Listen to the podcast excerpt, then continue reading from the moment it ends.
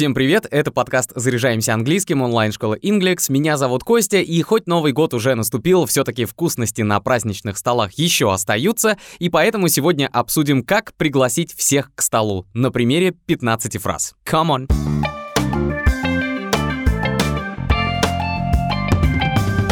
Чаще всего приглашение к столу ассоциируется с обедом или ужином. И тут стоит напомнить, что обед — это lunch, а ужин — dinner — Правда, если вы любите британскую версию языка, то там еще пока можно услышать уже редкое слово, которое обозначает ужин, это supper. Mom, I'm not gonna make it home for supper. Так говорит герой фильма Мартина Скорсезе «Отступники». Mom, I'm not gonna make it home for supper. Мам, я не успею домой к ужину. Но давайте вернемся к стандартному dinner. Самое простое выражение, оно же самое официальное, dinner is served ужин подан или обед подан, или можно перевести как «прошу к столу». Если вы находитесь в высоком обществе, то к этой фразе обязательно добавят sir, madam или просто ma'am, то есть сэр, мадам или мэм. Хотя можно всегда обходиться и без высокопарных речей. Например, герой фильма про уличного кота по имени Боб говорит своему питомцу, который в это время ждет своего обеда, сидя на столе. Dinner is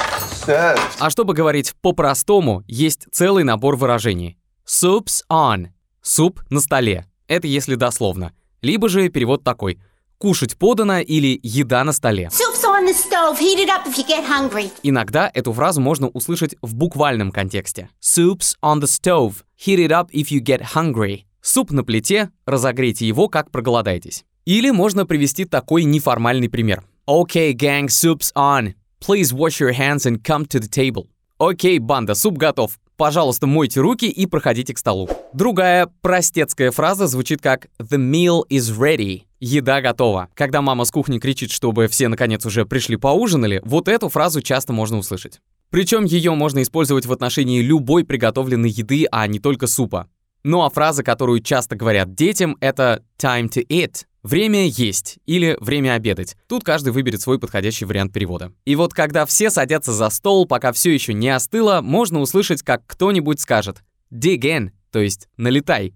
В одном из примеров вы только что услышали выражение «come to the table», проходите к столу. Возможно, это не слишком ласковое приглашение, особенно если вы делаете какое-то торжество и у вас много гостей. Когда вы хотите пригласить к столу дам и господ, то тогда можно использовать выражение invite one's guests to the table. Пригласить гостей к столу. Dear guests, we invite you to the table. Дорогие гости, приглашаем вас к столу. Это же можно сказать и по-другому, например. Ladies, welcome to the table.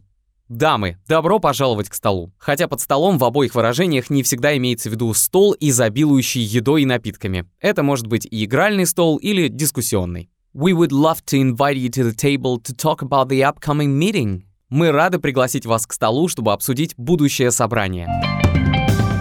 А теперь несколько неформальных фраз-вопросов с предложениями перекусить или выпить. What about going out for a meal? Как насчет сходить поесть? А вот если вы хотите сказать именно про перекус, тогда перекусить будет звучать так. To have a bite или to have a bite to eat. И этим обычно обозначают перекус небольшим количеством еды или в целом легкую пищу. What about having a bite to eat? What do you think? Как насчет пойти перекусить? Что думаешь? It's just uh, two people having a bite to eat. Еще говорят to have a snack. Let's go have a snack. Пойдем перекусим. I've been snacking all day. И это можно перевести даже чуть иначе. Я весь день ем урывками. Или кто-то скажет прям по-русски. Я весь день снекаю. Я правда такое слышал. И вот если вам меньше 20, то, скорее всего, вы тоже знаете это выражение. Чуть красивее приглашение «поесть» может звучать так. Fancy going for a meal? Есть желание пойти поесть? Такая легкая фраза, и так мы можем сказать своим приятелям и людям, с которыми близко общаемся. А если вы приглашаете кого-то обсудить что-то чуть позже по времени, то есть за обедом или за ужином, вот этот предлог «за» на английском будет передаваться через предлог over. Shall we meet later tonight to discuss it over dinner? Может, встретимся попозже сегодня вечером и обсудим все за ужином? Dinner. Тот же самый оборот со словом over может использоваться и в отношении приглашения выпить чего-нибудь. Let's discuss it later over a drink. Давай обсудим это за напитками. Но лучше перевести как «давай обсудим это позже в баре».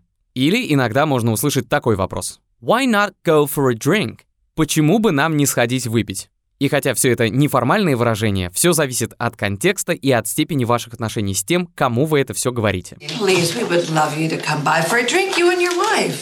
А если вы просто кому-то хотите сказать «присоединяйся», тогда запоминайте фразу «Why not join us for a drink?» которая дословно переводится как «почему бы не присоединиться с нами выпить?», но по сути переводится проще «присоединяйся к нам». Is it really?